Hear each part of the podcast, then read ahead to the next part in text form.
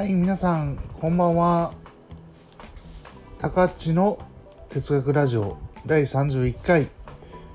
お届けしたいと思います。今日のテーマは新規気を震わすというまあまた橋本さないのえっ、ー、と単語からちょっと考えて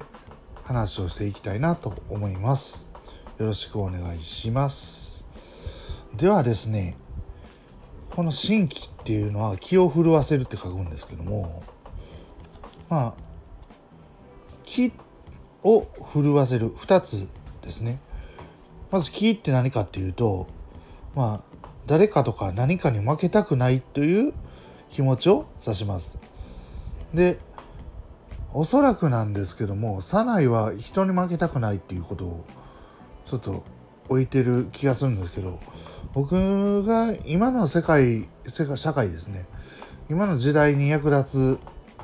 考えとしては自分に負けたくないっていうここにあえて人と比較するんじゃなくて自分に負けたくないっていう気持ちを、まあ、奮い起こすっていう風に取れば今でも結構使える考え方じゃないかなと思います。結局負けたままのだ状態から脱却することを気を震わすっていうんですね。で気っていうのはまあ負けたくないという気持ちなのでえっ、ー、と結局その負けたくない気持ちから勝ちに行くための行動を取るのが気を震わすってことなんですけど震わすっていう概念はえっ、ー、とまあ自分がやらなければならないっていうふうに心から考えてやることですね。だからこの2つを合わせると誰かに負けたくないあるいは自分に負けたくないという気持ちを奮い起こして自分でや何か行動してみるっていうことになります。でですねサナは面白いこと言っててまあ動物は気を持っているっていうんですね。動物も気を持っていると人間と同じように。これって意外かもしれないんですけども日本だとよくある考え方で命あるものは全て気を持っているっていうようなことを早苗は言うんですね。だから自然な命の特性っ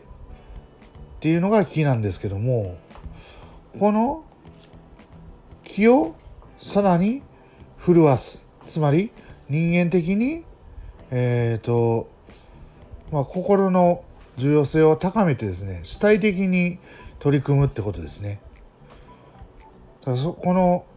えーと、感情から心のより精神的なものに消化するっていうことが、えーと、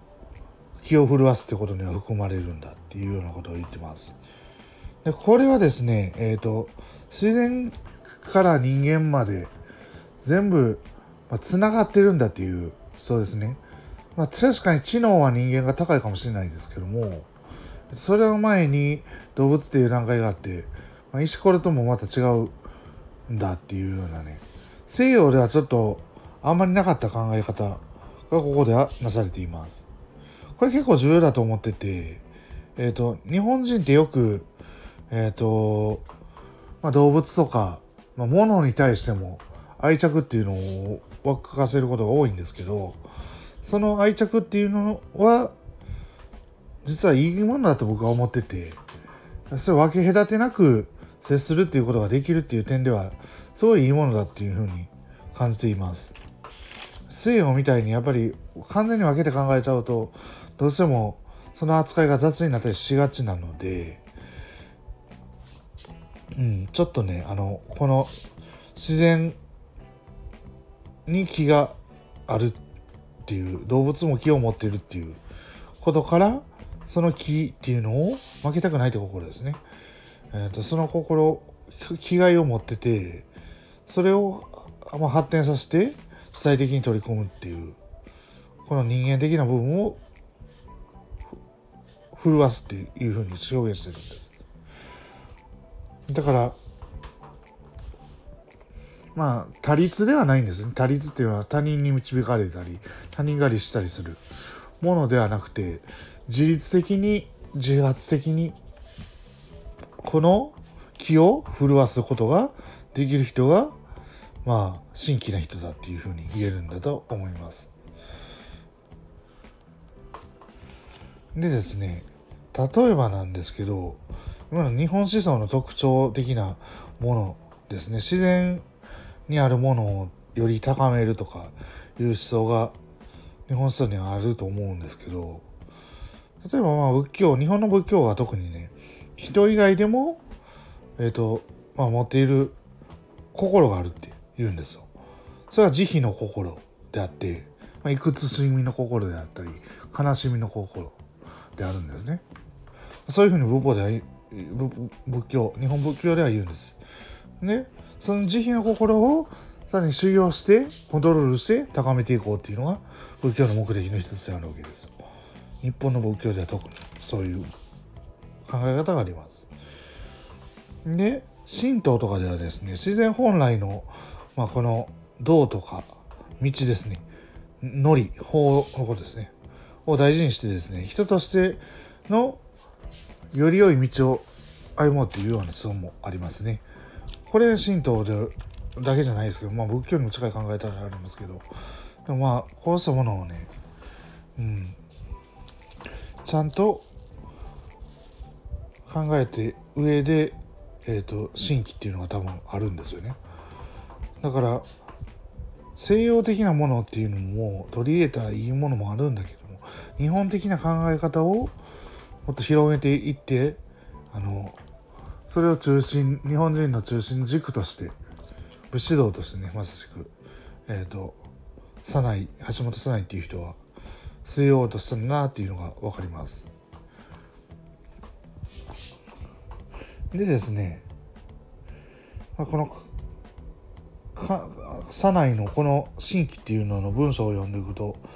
まあ覚悟のない武士たちっていうような表現が出てきてこれ何かっていうとまあ武士っていうのは要は支配階級なわけですよね。支配階級に生まれてきてまあ本来であればえっ、ー、とみんなを統治してうんまあ当時の思想ですから、まあ、中世のね、えーと徳川幕府の考え方なので、まあ、偏ってはいるんですけども武士っていうのは本来あるべき姿をみんなに指し示してで、まあ、人間のまあ要は手本みたいなものを指し示して人民だから例えば人民とは言ってないですけど農民とかあと町民ですね。要はえっ、と公公認とか、まあ、公用する人とか、えっ、ー、と、まあ、商業する人とか、商人ですね。こうした人たちを導くんだっていうような思想があるんですよ。で、これにもかかわらずですね、えっ、ー、と、恵まれて生まれてきたにもかかわらず、えっ、ー、と、安穏とただ、その地位にだけ、えっ、と、固執して、むしろ中途半端に生きていくような武士があまりにも多かったんですね幕末の時代は特に。だから早苗はちょっとこの表現としては覚悟のない武士たちっていうような表現をしててこの覚悟を持ってちゃんと何事も当たらないといけないんだって覚悟っていうものはまあ別の表現をすればおそらく大使だから志を抱いてあの何か物事に当たるとか生きていくとかいうことになると思うんですけどそうした覚悟が内部士たちが治めているのが現状だから、まあ、覚悟のあるような武士たちを育てようっていうのがまあこの早苗の橋本早苗の思想にあるんです。でだからまあ結局ですね自分に負けないとか他の志を持つとかそうした心っていうのはまあ全部つながってくるわけなんですねここで言ったら。でさらにそうしたものは自然本来のものであるっていうような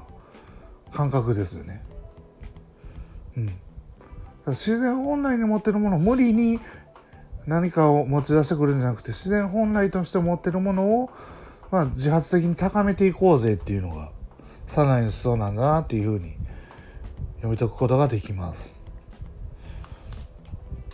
まあ、ここで得られる教訓としては、うん、自分に負けないっていうことを特に意識して主体的に物事に取り組んだり生きていくことをちょっと意識してこれから毎日を過ごしていけたらいいなと僕は思っています。ただでもまあ僕もしょっちゅう気をねあの抜くこともあるのでえっ、ー、と抜く時は抜く時で仕方ないんですけどでもやっぱりやる時はやるやるというかまあ気づいた時にはやっぱり襟を正してより良い人間となるっていう成長の素行を捨てないようにしないなと思いましたそれではですね第えっ、ー、と高知の哲学ラジオ第31回えっ、ー、と新規気を震わすという言葉についてお届けしました最後まで聞いていただきありがとうございました。